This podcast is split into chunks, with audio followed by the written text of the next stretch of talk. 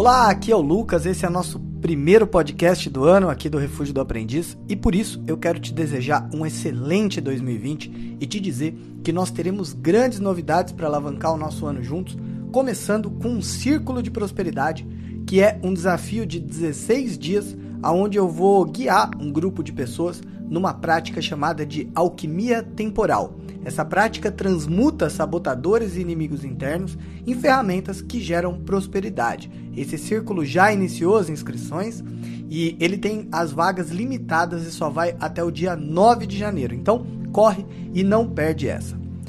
Como sempre, eu invoco as energias criadoras, mantendo as nossas palavras na retidão do esquadro e nos limites traçados pelo compasso do Mestre de Luz que habita em nós, para que hoje a gente possa falar sobre um fato muito curioso que eu vou demonstrar para você, que é o fato de que você tem hoje tudo aquilo que você deseja. E você pode estar tá aí dizendo, Lucas, não é bem assim.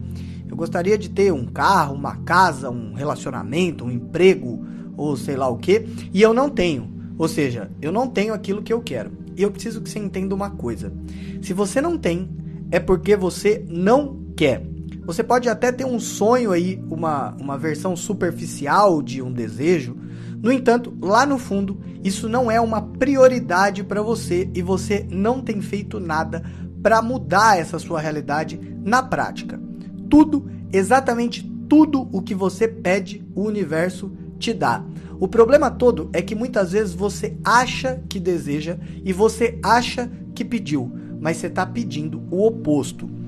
Isso pode parecer meio confuso de entender, mas existem 50 bilhões de neurônios aproximadamente em você, que são células nervosas, que produzem energia e enviam e recebem informações ao cosmos sem que você tenha muito controle sobre isso. A sua mente foi programada de acordo com as suas emoções da infância, somadas às suas experiências do dia a dia. E isso pode estar gerando desejos ocultos em você, e esses desejos estão se manifestando uh, na sua vida na forma de resultados indesejados. Eu sempre digo que o universo tem a simplicidade de uma criança, ele não mede as consequências, ele simplesmente te atende. Se você pedir para ser próspero, por exemplo, você vai ser próspero. Se você pedir um braço quebrado, você vai ter um braço quebrado. Acontece que a comunicação com o universo, a forma de fazer esse pedido, ela vai muito além daquilo que você fala nas suas orações, por exemplo.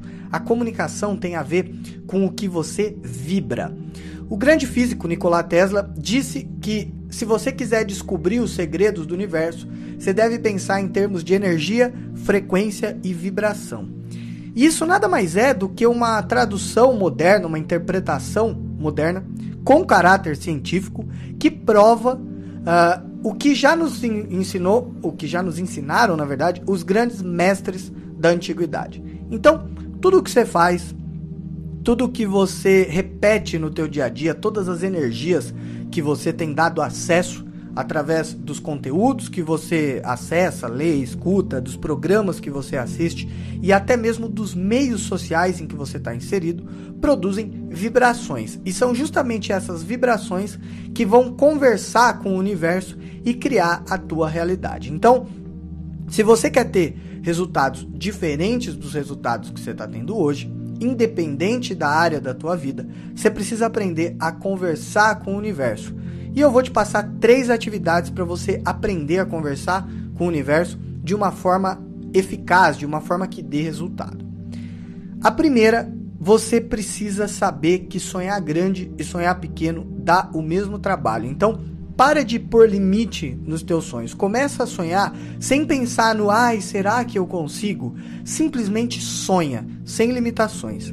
E se você não sabe ao certo o que você quer da vida, chegou a hora de você sair de cima do muro, tirar um tempo para você ficar quieto, um tempo para você ficar em silêncio, se dedicar a você, é, ou seja, um tempo para você meditar, como nós podemos chamar, que nada mais é do que olhar para dentro de si mesmo e descobrir quem você é.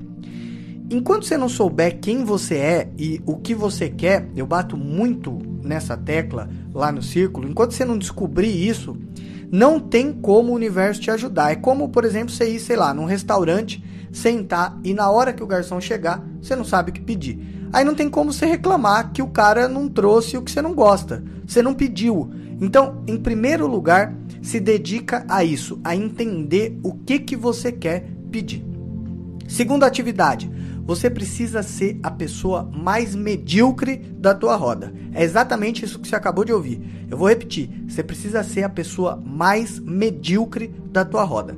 Se você olhar para o lado e perceber que você é a pessoa mais inteligente, a pessoa mais bem-sucedida, a pessoa mais educada, a pessoa mais justa, mais realizada, é sinal que você está cercado por pessoas que não têm absolutamente nada para te inspirar.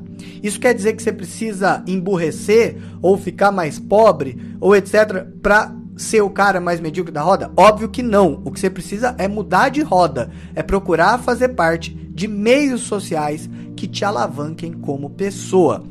E tem mais, se você não sair dessa rodinha de gente limitada que você tá, logo logo as pessoas vão começar a te influenciar através das vibrações delas. Se é que elas já não estão fazendo isso.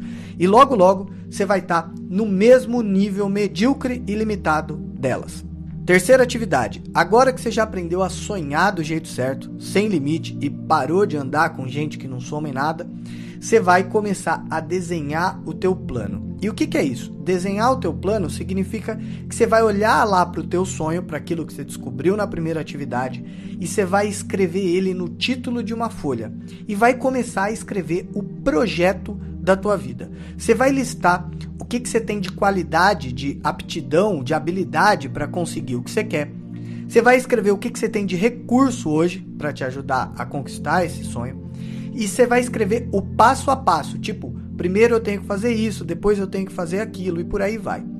E por último, você vai fazer uma lista com a principal atividade aqui desse, desse terceiro passo que é o que você está disposto a abrir mão. Entenda que você não é onipresente, não é onisciente, não é onipotente. Você vai precisar fazer algum sacrifício, você vai precisar abrir mão de algumas coisas para ter o que você quer. Por exemplo, se você quer guardar mais dinheiro, você vai ter que diminuir um pouco a diversão, você vai ter que diminuir um pouco seus momentos de prazer. Esse é um exemplo. Então, essas concessões você vai listar nessa tua terceira atividade. Então, primeiro, para de se limitar. Segundo, para de andar com gente de baixo nível vibracional.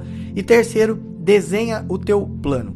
Fazendo isso, você vai começar a vibrar de uma forma muito mais organizada, de uma forma muito mais potente. E a tua comunicação com o universo vai se tornar mais clara e vai se tornar mais fácil do universo te atender.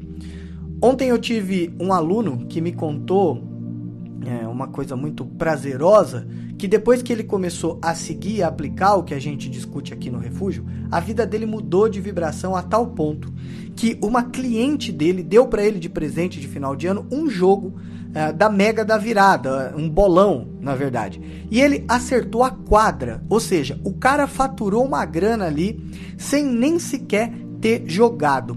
Pode parecer sorte, para quem é incrédulo, mas eu vou repetir mais uma vez para você a frase do Tesla.